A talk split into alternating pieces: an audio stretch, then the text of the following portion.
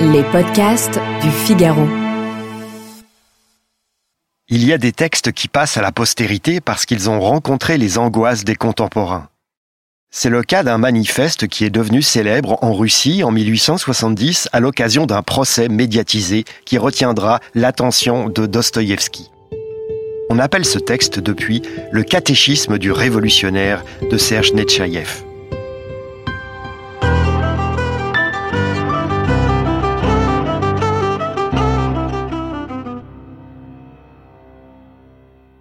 À l'époque, en Russie, le tsar Alexandre II règne.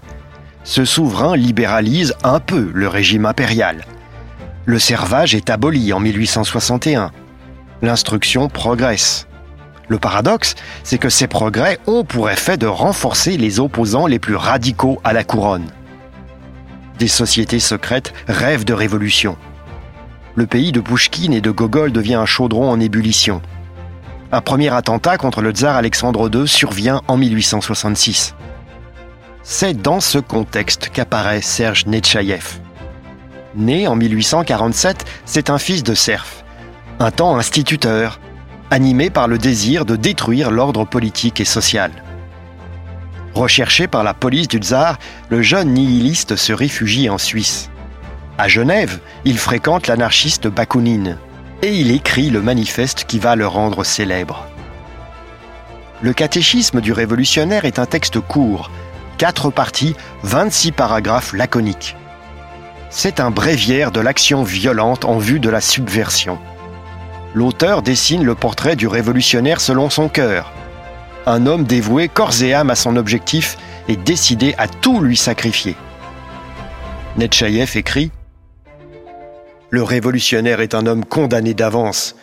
Il n'a ni intérêt personnel, ni affaires, ni sentiment, ni attachement, ni propriété, ni même de nom. Tout en lui est absorbé par un seul intérêt, une seule pensée, une seule passion, la révolution. Un tel maximalisme n'était pas nouveau en Russie. Mais le nihiliste Netchaïev emploie un raisonnement qui justifie, ennoblit le recours au mensonge, à la manipulation, à l'assassinat, bref, à tout ce que la morale réprouve.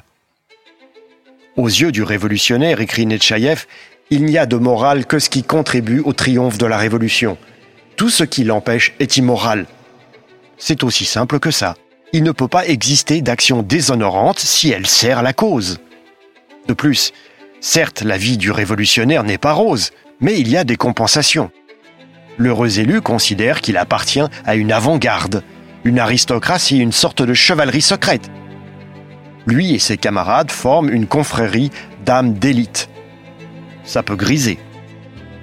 La confrérie, proclame Netchaïev, n'a pas d'autre but que l'entière libération et le bonheur du peuple, c'est-à-dire des travailleurs. Mais Convaincu que cette libération et ce bonheur ne sont possibles qu'au moyen d'une révolution populaire qui balayerait tout sur son passage, la confrérie contribuera de toutes ses forces et de toutes ses ressources au développement et à l'extension des souffrances qui épuiseront la patience du peuple et le pousseront à un soulèvement général. C'est un point central pour le nihiliste. Il faut que les choses aillent de mal en pis dans le pays. Plus ça va mal, mieux ça vaut puisque ça rend possible la révolution. Après avoir rédigé son texte, Netchaïev rentre en Russie. Et, en 1869, il ordonne aux membres de son groupe révolutionnaire, baptisé Justice populaire, d'assassiner l'un des leurs. Il s'agit d'un étudiant soupçonné par lui de renseigner la police. Après les faits, Netchaïev parvient à s'enfuir à l'étranger, mais ses complices sont arrêtés et jugés. Pendant l'audience, on révèle des extraits du catéchisme du révolutionnaire. Dostoïevski s'intéresse beaucoup à cette affaire. Et il en fera la matrice d'un de ses chefs-d'œuvre, Les Possédés, ou, suivant la nouvelle traduction, Les démons. Extradé, jugé, condamné aux travaux forcés, Netchaïev mourra en 1882. Mais Lénine puisera dans son manifeste l'idée d'un parti clandestin, hiérarchisé, centralisé, constitué de révolutionnaires prêts au meurtre. Les partis léninistes d'une part, et le terrorisme qui s'est réclamé du léninisme d'autre part, seront influencés par ce texte.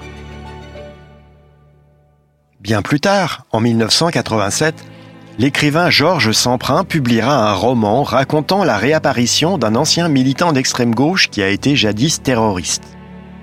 Ce revenant est devenu compromettant pour ses anciens camarades qui se sont rangés à temps et qui ont bien réussi dans la vie.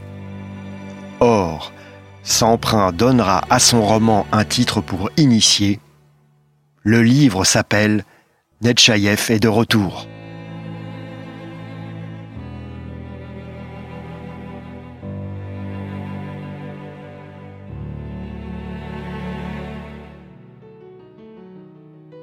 Merci d'avoir écouté ce podcast. Je suis Guillaume Perrault, rédacteur en chef au Figaro. Vous pouvez les retrouver sur lefigaro.fr et sur toutes les plateformes d'écoute. À bientôt.